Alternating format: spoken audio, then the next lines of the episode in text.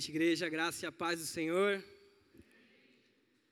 É uma honra muito grande poder participar de uma semana jovem. Eu já estive várias vezes, em várias oportunidades, como vocês aí nos bancos, né? Mas essa é a primeira vez que o Senhor me dá a honra de ministrar a palavra do Senhor.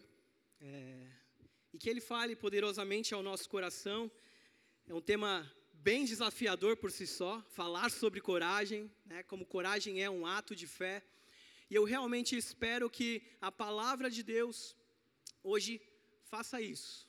Ela confronte o nosso coração e nós saímos daqui com coragem, com coragem para exercer o ministério que Deus confiou a cada um de nós. Amém? Abra sua Bíblia em 2 Coríntios 4, de 1 a 6, o mesmo texto que nós lemos no início.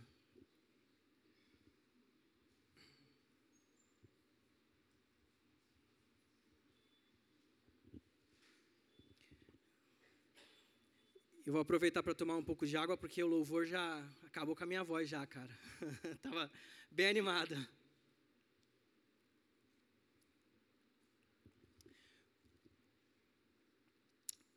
Segundo aos Coríntios 4, de 1 a 6.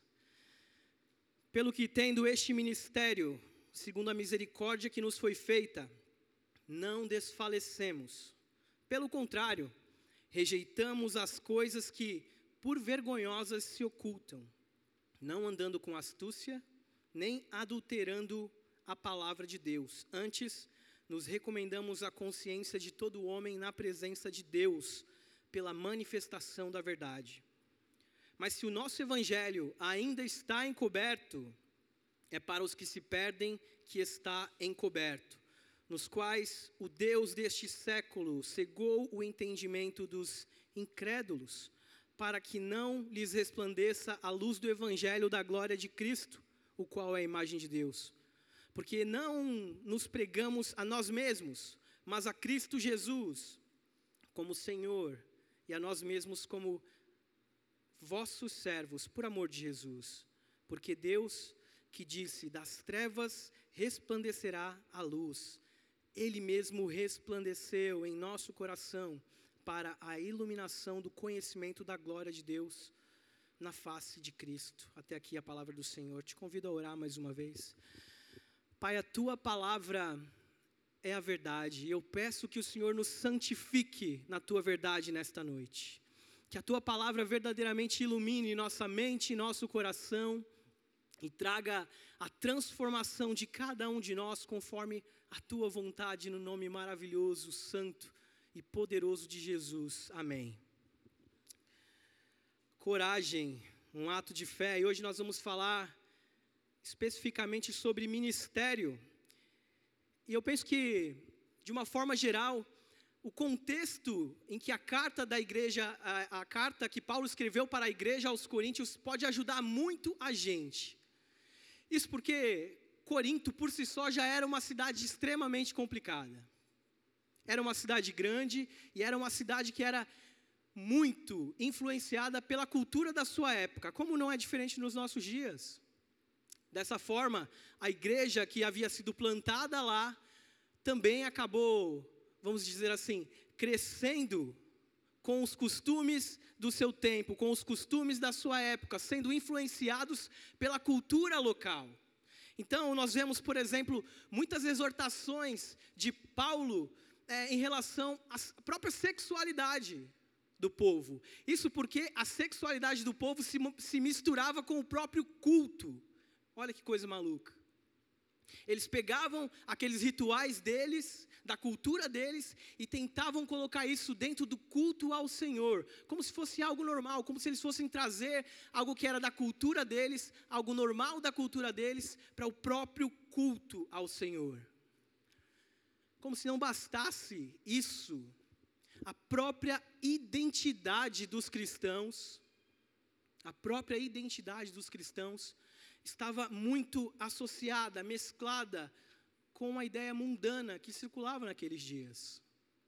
Eles estavam imergidos na sua cultura. A identidade deles não era uma identidade totalmente cristã. E nós vemos esse problema de identidade na igreja de Deus, não apenas em Corinto, não apenas nas cartas que Paulo escreve, mas desde os tempos muito antigos. A gente vê, por exemplo, em Apocalipse, João falando sobre a Babilônia e sobre a associação dos crentes com a Babilônia. E esse ele está remetendo ao cativeiro. Porque mesmo que alguns que tenham sido levados ao cativeiro babilônico há tantos e tantos anos atrás permaneceram firmes, tantos outros acabaram se acostumando com a Babilônia, acabaram fazendo a sua moradia na Babilônia, tendo a sua identidade fixada na Babilônia. E Paulo está falando exatamente contra isso. E não é muito do que a gente vê também nos nossos dias, na cristandade, no geral, nos nossos dias. Temos um grave problema de identidade. Apesar da Bíblia nos chamar de santos, isso é, separados, um povo que deveria ser diferente.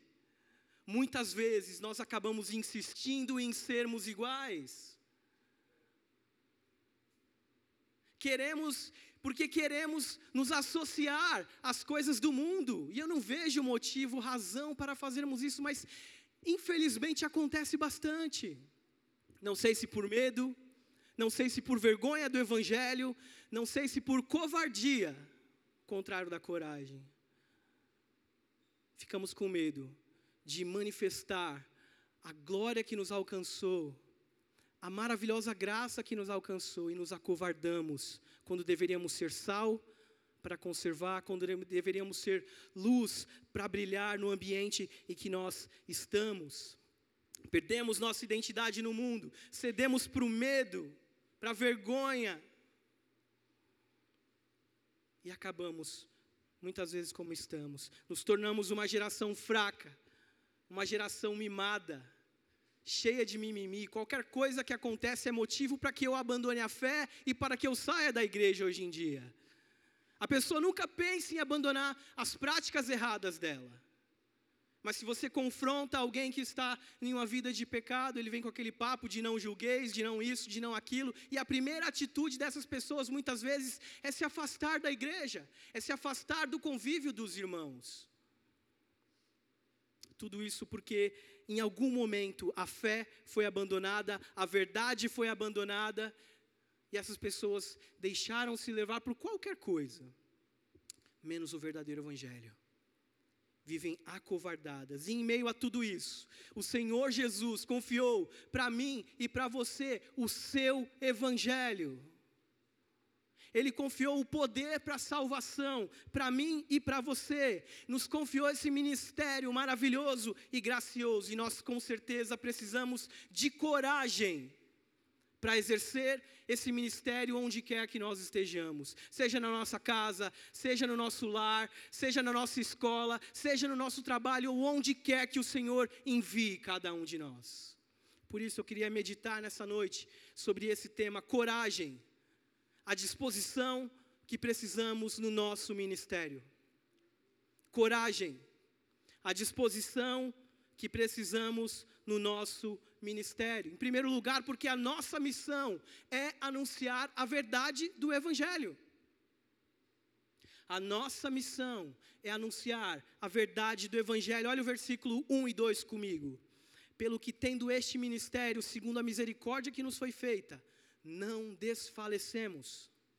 Pelo contrário, rejeitamos as coisas que por vergonhosas se ocultam, não andando com astúcia, nem adulterando a palavra de Deus. Antes nos recomendamos a consciência de todo homem na presença de Deus pela manifestação da verdade. Paulo está dizendo que nós possuímos um ministério, que nós temos um ministério. E que ministério é esse que ele está falando? É o mesmo que ele disse no capítulo 3, o ministério da pregação, o ministério de anunciar as verdades de Deus para esse mundo que está em trevas. Ele chama o, o evangelho de luz para esse mundo que está em trevas. Nós recebemos essa misericórdia de Deus, isso é, nós somos alcançados em algum momento por essa luz. Mesmo que você tenha nascido na igreja, mesmo que você tenha é, nascido e crescido em um berço cristão, em algum momento, em algum momento, o seu coração foi atraído pela mensagem do Evangelho, essa mensagem fez sentido para você, os seus olhos se abriram. E você conheceu a verdade de Deus, é isso que ele está falando. É, nós fomos alcançados por Deus, esse ministério, segundo a misericórdia que nos foi feita. Deus agiu com misericórdia quando nos alcançou. E ele disse: Olha, nós não desfalecemos. É um desafio para que eu e você permaneçamos na verdade de Deus, a termos coragem com o ministério da pregação do Evangelho, porque é exatamente essa consciência de estarmos pregando a verdade é que devemos permanecer firmes. A palavra desfalecer aqui tem a ideia de alguém que está cansado de alguém que está desanimado, frustrado, decepcionado. E aí, por causa dessa frustração, por causa desse cansaço, desse desânimo, podem surgir talvez novas estratégias, vamos dizer assim. É por isso que ele diz: olha, nós não andamos com astúcia. Isso é, a gente não teve uma segunda intenção quando anunciou, quando pregou o Evangelho, e nós também não adulteramos a palavra de Deus. Nós não mudamos o conteúdo da mensagem para ter um resultado ou qualquer coisa parecida. Repare, ele diz: Nós não desfalecemos. Ele não está fazendo uma pergunta ou tratando de uma hipótese, ele está falando de, um, de uma constatação.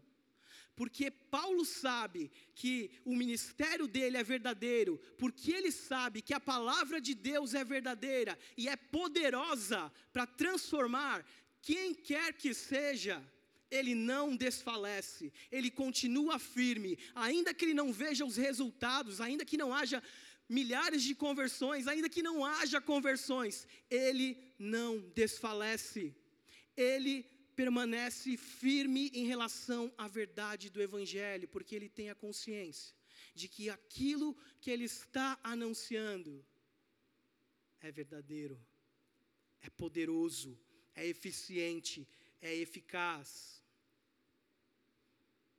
A pregação fiel do Evangelho não deveria gerar em nós esse tipo de frustração. Pare e pensa nos nossos dias, nos dias em que vivemos. Não é isso que muitas vezes acontece? Às vezes a palavra está sendo pregada fielmente e as pessoas acabam não vendo resultados, e por resultados você sabe, entenda, crescimento numérico de igreja.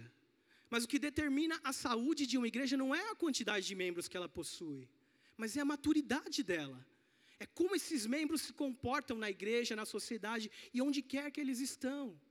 E muitas vezes, por não ver esse crescimento, essas pessoas acabam criando estratégias, né? criando formas diferentes de atrair pessoas. Eu não estou dizendo que nós não tenhamos que ser é, inteligentes na forma de pregar o Evangelho, que a gente não possa bolar estratégias em algum sentido, mas não e nunca adulterar a mensagem da cruz. Nunca fazer com que a nossa mensagem fique tolerável, é, mais palatável, mais fácil de digerir, porque a mensagem do Evangelho não é. Ela é radical. É tudo ou nada. Ou você está totalmente dentro ou você está fora. Não tem um meio termo, não tem em cima do muro. E é exatamente isso que acontece em, nos nossos dias. As várias estratégias para ganhar almas, a gente vê aí Evangelho Coach, né? que mais se lembra aí? Parede preta, unção do leão, Jesus descendo pela tirolesa no meio da igreja. As pessoas vão inventar um monte de estratégias para atrair gente, para atrair pessoa, mas será que vale qualquer coisa? É, gente, vocês dão risada, mas é verdade tá? Tudo isso você pode conferir na internet, está cheio de coisa aí, cheio de estratégias, né?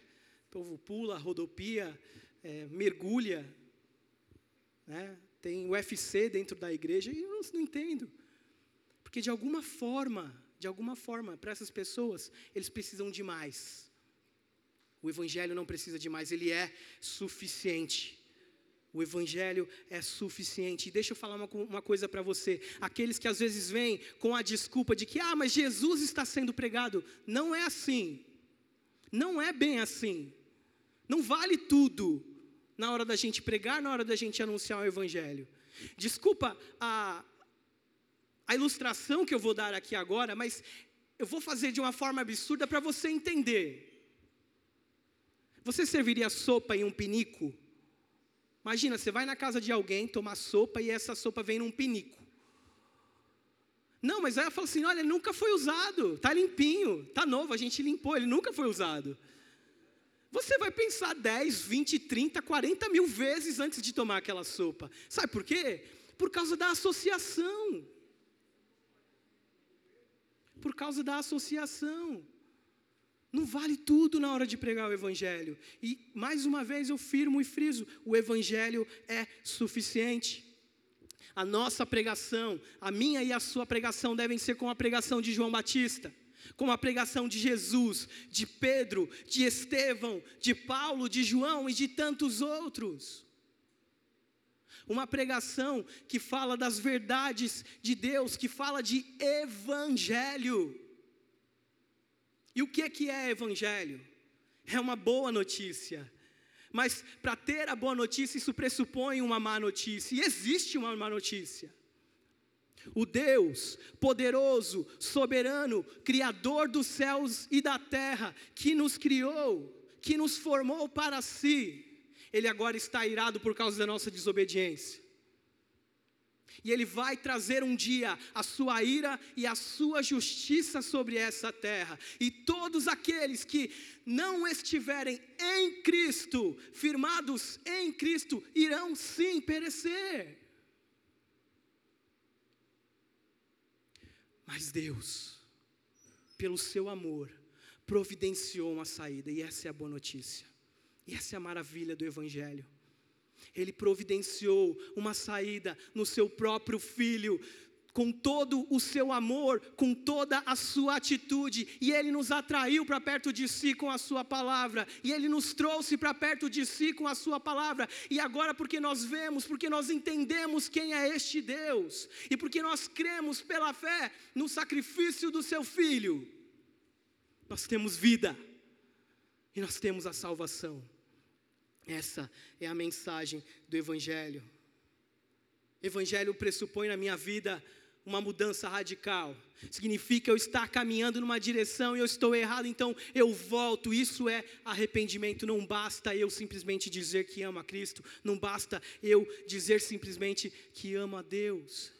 Por isso, a primeira lição para a gente é: não se envergonhe do Evangelho. Jovem, adolescente, você que está aqui, você que é, tem um campo missionário na sua escola, vocês no seu trabalho, não se envergonhem do Evangelho, porque o Evangelho é o poder de Deus para salvar, é o poder de Deus para a salvação de todos aqueles que estão perdidos, que carecem de uma salvação. Você tem a verdade nas suas mãos, e isso é razão suficiente para que você permaneça firme e para que você não desfaleça, para que você não se veja desanimado, porque essa graça, essa misericórdia te alcançou, te salvou, te atraiu. Então vamos parar de fraqueza, vamos parar de mimimi e vamos fazer aquilo que está nas nossas mãos. Termos coragem para sermos cristãos verdadeiros neste mundo. Não se envergonhe do Evangelho. Por que se envergonhar da verdade? Se a palavra que você leva é verdade, por que você se envergonha dela? Por que tentar amenizar? Por que tentar criar estratégias? A mensagem do Evangelho é muito simples. A mensagem do Evangelho é muito simples. Ou creia ou já era. A nossa glória é o testemunho da nossa consciência, de que nós andamos com santidade e com verdade, não com sabedoria humana, mas com a graça divina. Se necessário, e se necessário, por causa da pregação do Evangelho, vamos ser apedrejados, vamos ser crucificados, vamos ter nossas cabeças cortadas, vamos ser exilados ou sofrer qualquer outro tipo de coisa, mas vale a pena permanecer firme.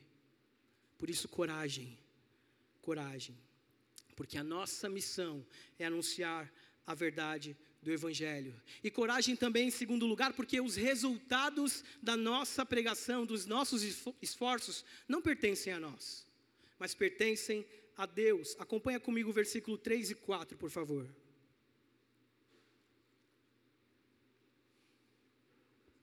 Mas se o nosso Evangelho ainda está encoberto, é para os que se perdem que está encoberto, os quais o Deus deste século cegou o entendimento dos incrédulos para que não lhes resplandeça a luz do Evangelho da glória de Cristo, qual é a imagem de Deus. O fato de alguém ouvir, simplesmente ouvir o Evangelho puro, não é garantia de que essas pessoas serão salvas. Pregar o Evangelho a alguém não salva automaticamente quem ouve. Não significa que todos aqueles para quem você anunciar a verdade é, venha crer nessa verdade. Olha como que o texto explica que o evangelho fica encoberto para alguns. O evangelho fica encoberto para alguns. Não é que ele fica é, incompreensível. Não é que as pessoas veem essa, o versículo de João 3,16, por exemplo, e não entendem. É claro que elas entendem. Elas entendem muito bem. Deus amou o mundo de tal maneira que deu o seu filho, seu único filho para que todo aquele que nele crer não pereça, mas tenha vida eterna. Eles conseguem entender isso perfeitamente. Uma criança consegue entender isso perfeitamente. Então não é que o evangelho é incompreensível para eles. É que eles leem, eles entendem, mas eles não creem nisso. Seus olhos, seu coração está fechado para essa mensagem, ele acaba que não entendem eles compreendem, mas não entra no coração, não muda a vida deles. A pessoa, é, a mensagem acaba não fazendo sentido, é uma informação que não transforma. Pensa bem, você está, sei lá, em um lugar desconhecido, de repente você abre uma porta e lá está assim uma placa bem grande dizendo assim, ó, perigo, risco de morte. Você vai continuar nesse lugar? Não, a não ser que você seja doido, né, ou que você não saiba ler. você vai sair dali. Você vai se assustar com aquilo, com aquela placa gigante que está dizendo que você vai morrer, você continua ali, e você vai sair dali, você vai entender isso. É uma informação relevante, é uma informação que faz você tomar uma atitude em relação àquilo.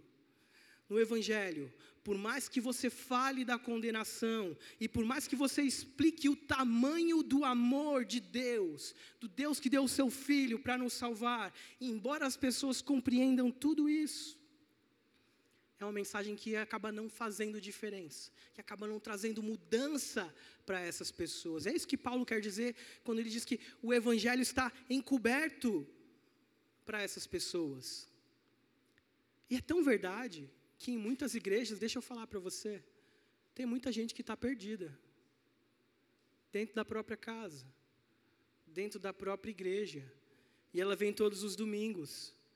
Ela participa de todos os cultos. Ela está em teologia perfeitamente para você. Mas aquilo não mudou ela. Aquilo não transformou a vida não transformou o coração, não faz com que ela trate os outros com amor, não faz com que ela se sacrifique é, pela igreja, não faz com que ela sirva aos seus irmãos, não traz uma mudança para ela. Mas ela entendeu tudo. Dá uma aula como ninguém. Ele faz uma referência aqui ao capítulo anterior, em que ele fala do véu que era posto sobre os judeus. Os judeus, na tentativa, eles tinham aquela tentativa falha de tentar se justificar por meio da lei. Então, o judeu tentava, fazia de tudo para ir lá cumprir a lei. Né? Quando Moisés, lá no deserto, fez o juramento com o povo, e o povo, ah, não, nós juramos, nós vamos obedecer. E passava um pouquinho de tempo, o que, que acontecia? Povo caía. Faltou sinceridade? Não, acho que não. Mas faltou poder. Muitas vezes faltou poder. Mas às vezes não falta sinceridade. O que ele está falando é muitas vezes essas pessoas entendem, mas isso não muda, não traz uma transformação. E por que que isso acontece? Paulo vai explicar. Porque o Deus deste século cegou o entendimento dos incrédulos, para que não lhes resplandeça a luz do evangelho para a glória de Cristo, o qual é a imagem de Deus, perdão. à luz do evangelho da glória de Cristo, o qual é a imagem de Deus. Olha só como ele frisa bem o, o qual é a imagem de Deus. Exatamente isso que os judeus não criam.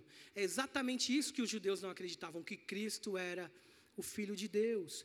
Ele vai dizer que o Deus deste século, é, Satanás, é um dos motivos pelos quais essas pessoas também não vêm a crer no Evangelho de Deus. O primeiro fator é a própria incredulidade, é inato, está no coração do homem, é a incredulidade natural do coração do homem. E o outro é esse, é Satanás, o inimigo, o adversário. Não pensa que Satanás é o adversário de Deus. Deus não tem adversário, né? Aqueles memes de internet que tem lá Jesus e Satanás tirando um braço de ferro. Isso é ridículo. Ninguém pode rivalizar com Deus. Ninguém pode rivalizar com Cristo. Satanás é o teu adversário. Satanás é o teu inimigo. É contra a tua vida que ele vai atentar.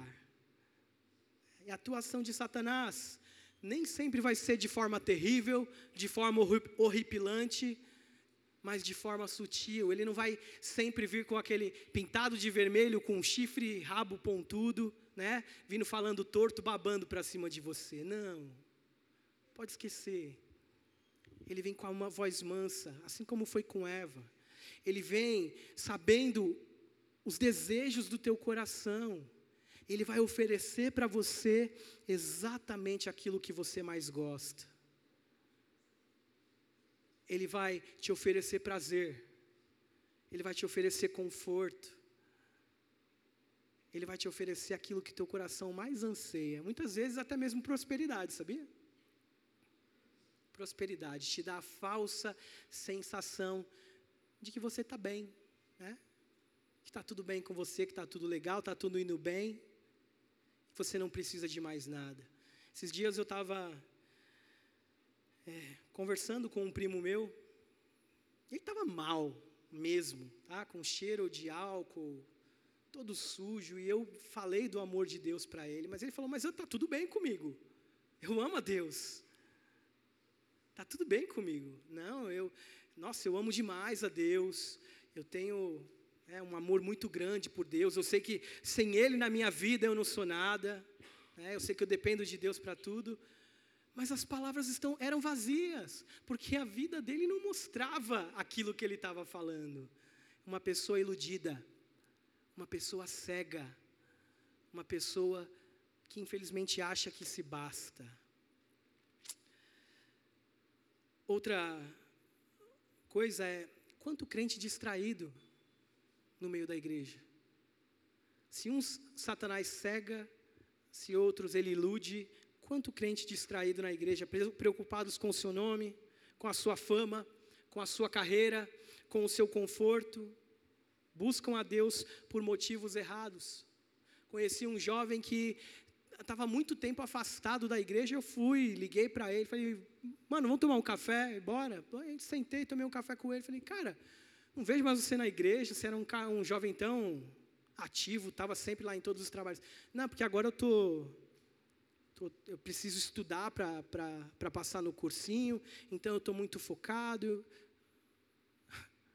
Gente, eu sei que tem coisas na nossa vida que são muito importantes e que nós precisamos gastar tempo com elas, mas nada, nada, nada pode ser mais importante do que tua vida com Deus. Um crente que não está na igreja, eu posso afirmar com todas as, as letras, não é crente. Um crente que não vive no convívio da igreja, que não está no dia a dia da igreja, se gastando, se doando, servindo, não é crente. Me convença do contrário. Não é crente.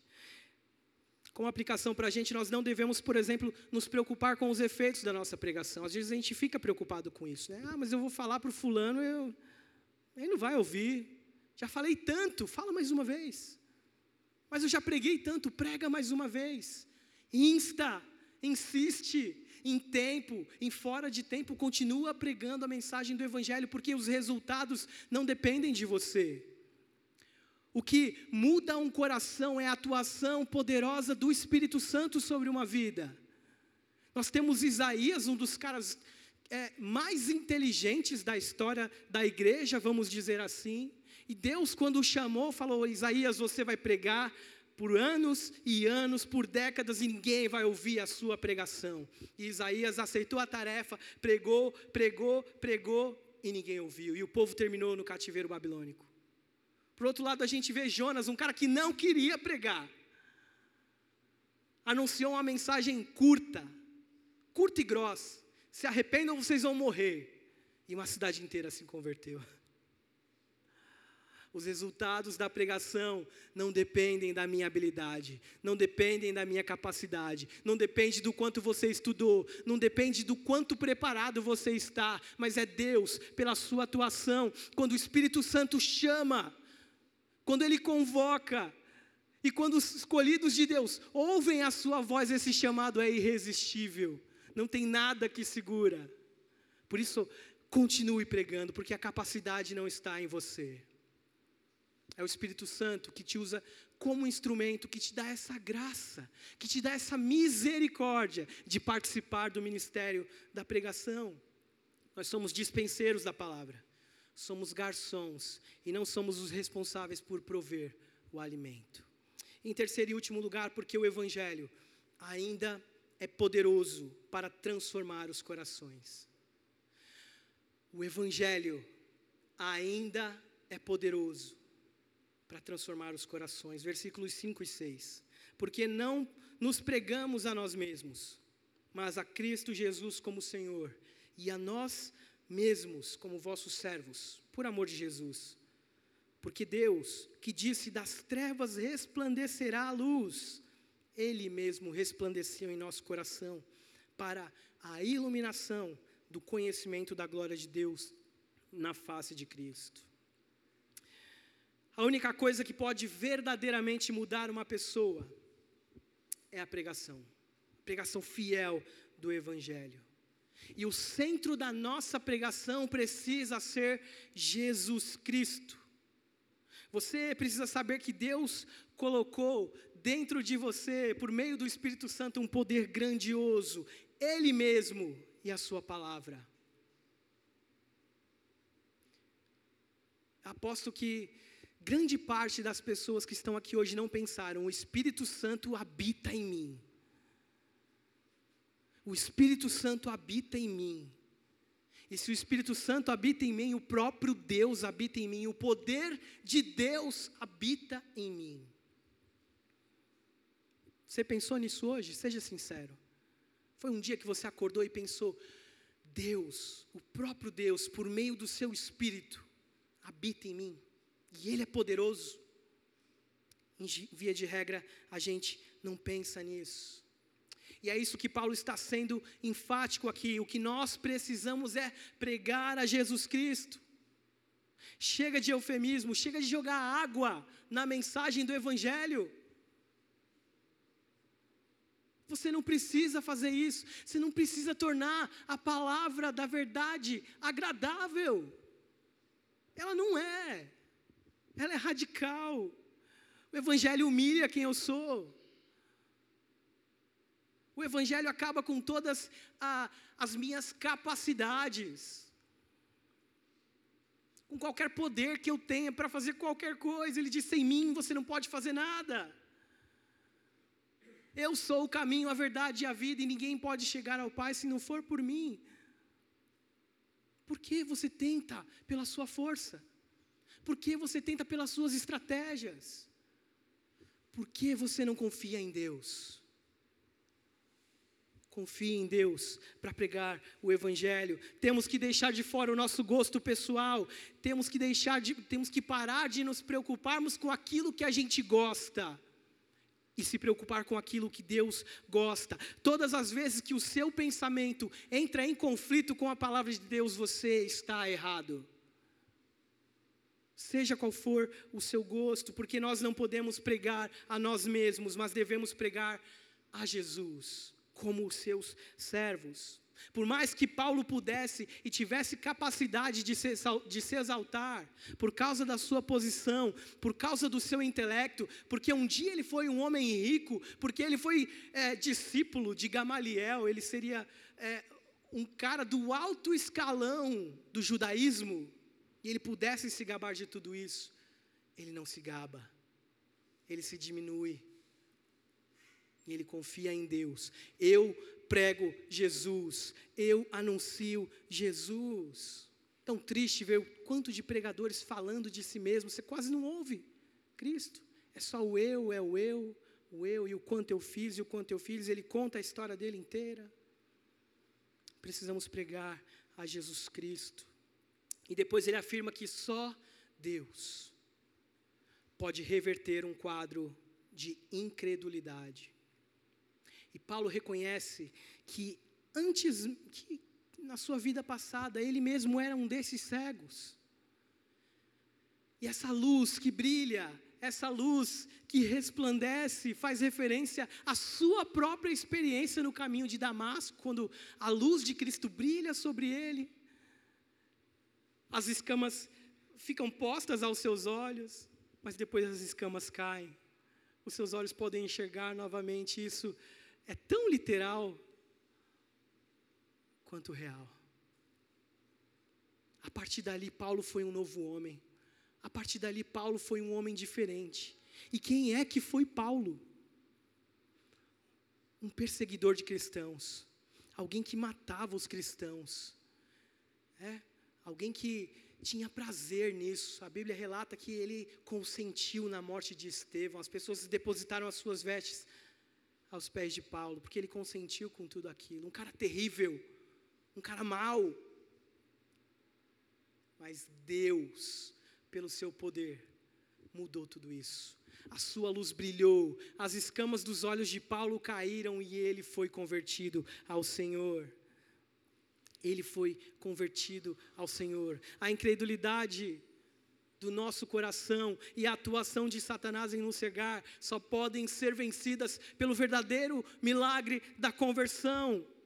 O milagre que aconteceu com Paulo, o milagre que aconteceu com, Exa, com Zaqueu, por exemplo, um homem corrupto, que alcançou Pedro, um homem orgulhoso, que alcançou Tiago, irmão de Jesus, um homem incrédulo que alcançou João Marcos, um homem medroso, que alcançou a mulher samaritana, uma mulher que buscava a sua redenção nos relacionamentos. E se esse evangelho alcançou todas essas pessoas, ele pode alcançar qualquer um. Pode alcançar quem quer que seja, e sinceramente, se há alguém aqui que olhe para quem quer que seja e pense: Fulano não tem jeito, é você que precisa ouvir o Evangelho. O Evangelho tem poder para transformar qualquer um. Sabe por quê? Porque Ele transformou eu e você. Porque Ele nos transformou. E se hoje estamos aqui, é porque esse poder nos alcançou, é porque esse poder nos mudou. E só você sabe quem você realmente é. Eu sei quem eu sou. Eu verdadeiramente olho para a minha vida e eu falo: eu não sou digno. Misericórdia, Senhor. E eu penso que talvez você possa ter a mesma impressão, mas o Senhor, pelo seu amor, pela sua graça, pela sua misericórdia, nos chamou e nos transformou. E se Ele fez isso conosco, Ele é poderoso para fazer com qualquer um. Meus irmãos, que nós saiamos daqui nessa noite com coragem. Deus confiou um ministério a todos nós o ministério de pregar a palavra. E que nós verdadeiramente possamos levar essa verdade ao mundo, sem medo, sem vergonha, sem desânimo, mas com coragem, porque Ele é poderoso para transformar os eleitos que estão aí fora. Que Deus nos ajude, em nome de Jesus. Amém.